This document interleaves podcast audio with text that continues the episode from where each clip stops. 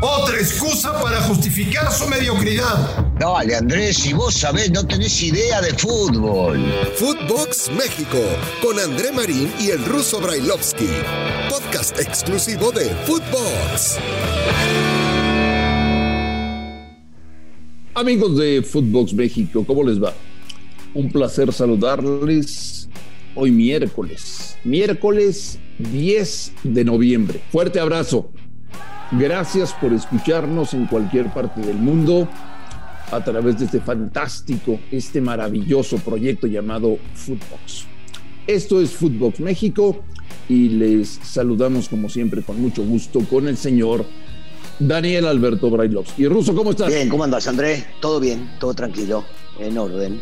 Ya se acerca el partido, ansioso, esperando a ver qué pasa en el primer partido eliminatorio de visitante de los dos importantes, ¿no?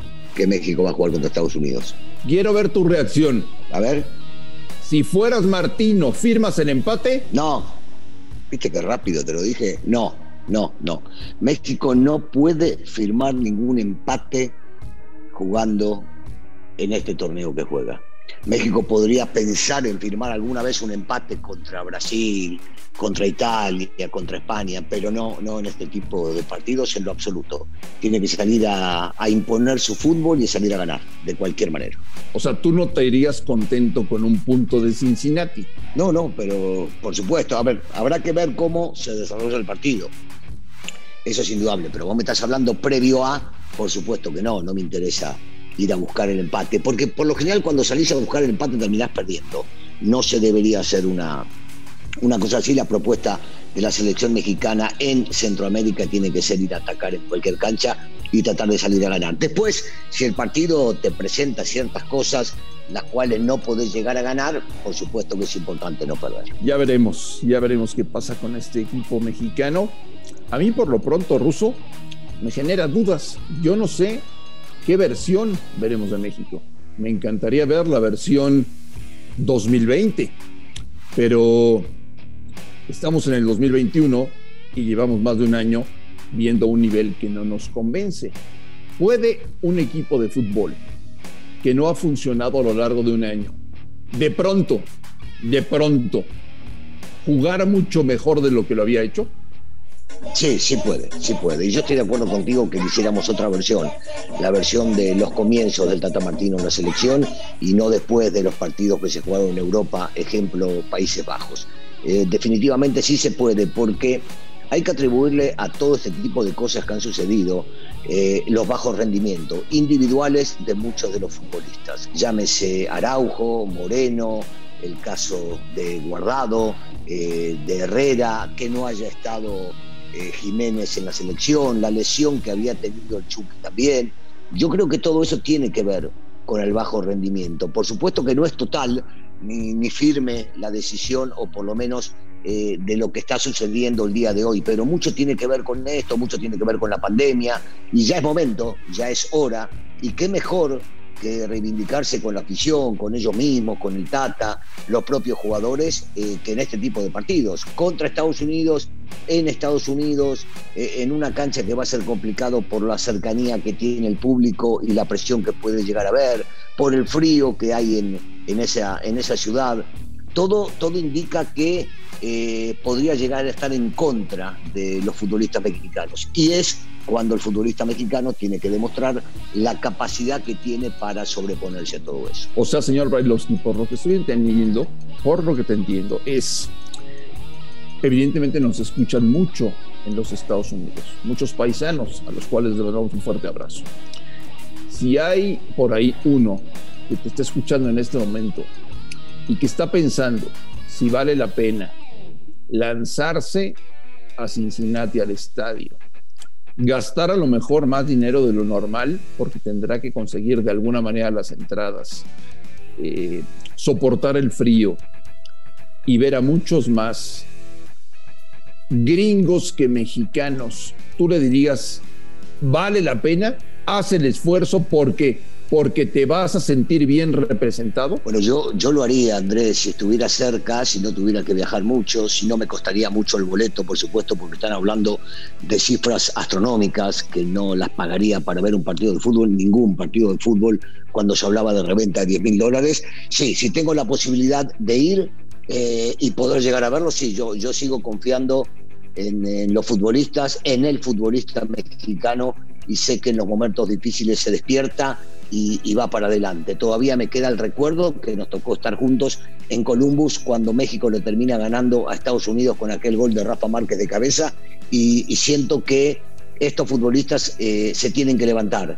Es el momento de levantarse. ¿Cuándo es hoy? No es un partido, y lo digo con respeto, contra cualquier otra selección de Centroamérica en el Estadio Azteca. Es hoy de visita con todo lo que representa. O sea, tú estás convencido de que el futbolista mexicano ante la eh, adversión, ante, eh, ante el problema, ante, eh, ante el conflicto, se crece. Convencido, convencido porque me tocó jugar con ellos me tocó entrenarlos y sé de la parte mental que juega a su favor cuando van a jugar partidos complicados.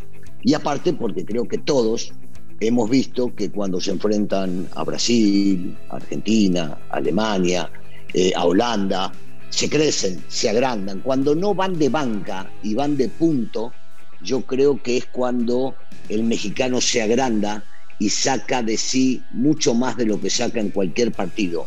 Y cuando digo cualquier partido, lo digo con respeto contra selecciones de inferior nivel. O sea, me estás diciendo que al futbolista mexicano le funciona la adversidad. Sí, sí, por supuesto. Te estoy diciendo que contra todo eso, eh, el futbolista mexicano se agranda. Eh, estoy hablando del futbolista mexicano promedio. Eh, por supuesto que puede haber personajes los cuales se caguen en las patas en un partido. No los he visto. creo que los jugadores convocados en la selección no son de ese estilo. mentalmente están fuertes y sobre todo sabiendo y entendiendo que muchos de ellos vienen desde Europa, eh, ya habiendo pasado momentos de conflictos y de adversidades que van a sobreponerse a este tipo en este partido y que van a contagiar a los muchachos que tienen Ahora, Russo, parece que nos estamos preparando para una guerra, ¿no? Tranquilos. Es un simple partido de fútbol. Es, son 90 minutos de pegarle a la pelotita y de tratar de meterle en la red del contrario tranquilos, o sea, aquí no está de por medio la patria, no, no, no, no, no. Es un grave error que comete este país cada vez que se juega fútbol contra Estados Unidos. Tratar de venderle a la gente una batalla que no es tal. No, bueno, es, es solamente una batalla futbolística, es un encuentro de fútbol. Es un partido eh, importante que son de los destacados en esta confederación. Cuando México juega contra Estados Unidos, cuando México jugaba contra Costa Rica, la Costa Rica que realmente nos llamaba la atención, eh, o Honduras cuando venía y te complicaba. Estados Unidos eh, termina de todos estos siendo hoy por hoy el más importante, pero es un partido de fútbol. Y encima de todo te voy a agregar algo. Es un partido de fútbol que no va a decidir quién de los dos va a la Copa del Mundo porque lo más probable es que ambas selecciones vayan a estar en la Copa del Mundo. Entonces, no es una final que vos decís, bueno, me estoy jugando la vida, quiero ganarla, si la pierdo me van a chingar toda la vida. No, no, no, es un partido, eh, que no es un partido más, por supuesto, que es un partido contra el rival también, que él siempre te quiere ganar y que aprovecha las circunstancias de los partidos también, pero pongamos las cosas en contexto. Eh, esa es la parte en la cual estoy de acuerdo contigo. No es una guerra, no es el fin del mundo, no es una nación contra la otra, no, no. Es un partido de fútbol donde los representativos de un país y del otro se van a enfrentar. Las eliminatorias de CONCACAF para México son bastante aburridas, porque ya sabes que México va, va a terminar calificando al Mundial. No, bueno, no, no, no, tampoco, tampoco.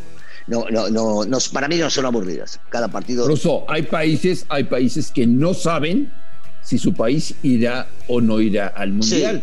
En México sabemos que México siempre va. Eso es lo que imaginamos, lo que suponemos y lo que ha ocurrido. Pero, si no, sin ir más lejos, eh, anda hasta el 2014, Marín. Bueno, tuvimos que viajar, tuvimos que viajar nosotros dos hasta, hasta fin del mundo este, para jugar contra Nueva Zelanda. Eh, a ver si se podía llegar a calificar después de ese repechaje. Entonces, hay, hay circunstancias las cuales se pueden complicar. Por más que me digas, sí, en aquel momento hicieron tantas cagadas los directivos que cambiaron de técnico cuatro veces para agarrar y llegar a darle la oportunidad a Miguel y que terminó calificando contra un equipo semi-amateur. Sí, es cierto, pero es fútbol y en el fútbol todo puede pasar. Bueno, pues México y Estados Unidos se enfrentan el viernes en Cincinnati. Hace frío, pero no hace tanto. Ya está vendido todo el boletaje. Hay algunos en reventa. Habrá más americanos que mexicanos en la tribuna. El equipo por fin está completo. Faltaban Edson Álvarez y el Chucky Lozano y ya llegaron a la concentración del equipo mexicano. Eh, ya me dijo el señor Brailovsky que los que no pueden faltar el viernes son Ochoa, Héctor Moreno, Edson Álvarez, Héctor Herrera, Andrés Guardado, el Chucky Lozano y Raúl Sí. Quedan algunos lugares disponibles. ¿Quiénes tendrían que ocupar esos lugares? El que mejor ve al Tata en el momento. Si bien es cierto, hay que ver los últimos partidos que han jugado en el torneo de liga, porque hablamos de los muchachos que juegan acá, salvo Corona, que no ha estado muy activo y que en una de esas lo puede llegar a tener en cuenta. Eh, el Tata tendrá que ver quiénes son los que van a sustituir a lo que yo pensaba que eran titulares, por ejemplo, Montes, eh, sobre todo por lo que estaba rindiendo y su altura, beneficiaba mucho en el juego aéreo contra los americanos. Pero otra vez, tendrá que ver el técnico quiénes son los que le pueden llegar a hacer el trabajo que él necesita para poder contrarrestar lo que hizo Estados Unidos en las últimas dos victorias que tuvo en esa copita de porquería que jugaron y en la Copa Oro. Tendrá, tendrá que verlo, tiene, tuvo un par de días como para poder analizarlo y seguramente él elegirá al mejor. Imagino, pienso, que serán los que salgan a atacar y pensar en el arco rival primero. Creo que otros de los que no va a faltar, Andrés, te lo agrego hoy, es el Cata. El Cata en los dos partidos que tuvo con la selección, en los dos partidos que tuvo con el Tata Martino, ha rendido y muy bien, mucho mejor de lo que algunos Ayer nos decía Russo, Tab Ramos en la última palabra, que él piensa que Estados Unidos intentará salir jugando la pelota a ras de piso. Yo tengo mis dudas, ¿eh? Sí, yo también, y, coincido en esa. ¿no? Tab nos decía que es una idea del técnico de jugar. Yo entiendo que contra México eh, puede llegar a intentar, pero en el momento que vea que lo están presionando es pelota larga, bajar, acompañar y desde ahí tratar de salir rápidamente hacia el ataque. No, no lo veo eh, siendo porfiado en el tema de salir jugando a como de lugar, porque sabe que México tiene jugadores rapidísimos adelante y que si le roban la pelota le van a complicar mucho al arquero rival. Eh, entonces, no, no, no la veo, no la veo muy seguido. Que la intención puede estar, sí, pero que no son tontos y el técnico menos. Y cuando se dé cuenta que no puede, intentarán pelotas largas. Qué envidia de ellos, ¿no?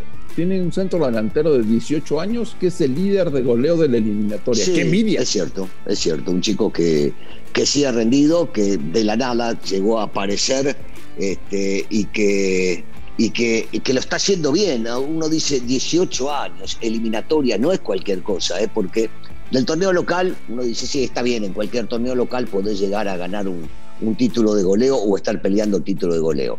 Pero en eliminatorias, un debutante que marque esa diferencia que está marcando. Entonces, es señoras y señores, atención. Hoy miércoles 10 de noviembre, el señor Daniel Alberto Brailovsky ha dicho que no firma el empate. No firma el empate en Cincinnati. Exactamente. Ok, Sí, sí, sí, sí, sí. Este, tomo esas palabras, me pongo el saco y, y sigo diciendo que no se firma el empate contra nadie, y menos contra Estados Unidos, eh, en este tipo de partidos. No, no, no se firma. Hay que salir a ganar. Esto no quiere decir de que van a ir los 11 al ataque. No, no, no, no. Hay que salir a proponer el partido y ganar. La pelota la va a tener México. Habrá que ver cómo la usa. No me gustaría que la use como lo usó en los últimos partidos, que era mucho toque, mucho retención, pero nada vertical. Me encantaría que sea más vertical y en una de esas lo consigue en este partido. Señor Brailovsky, que tenga un excelente miércoles y platicamos el día de mañana aquí en Footbox México. Sí, señor. Un abrazo para todos. A nombre de Daniel Alberto Brailovsky y de André Marín, esto fue Footbox México del miércoles 10 de noviembre. Un fuerte abrazo y estamos en contacto el día de mañana. Footbox México, un podcast con André Marín y el ruso Brailovsky, exclusivo de Footbox.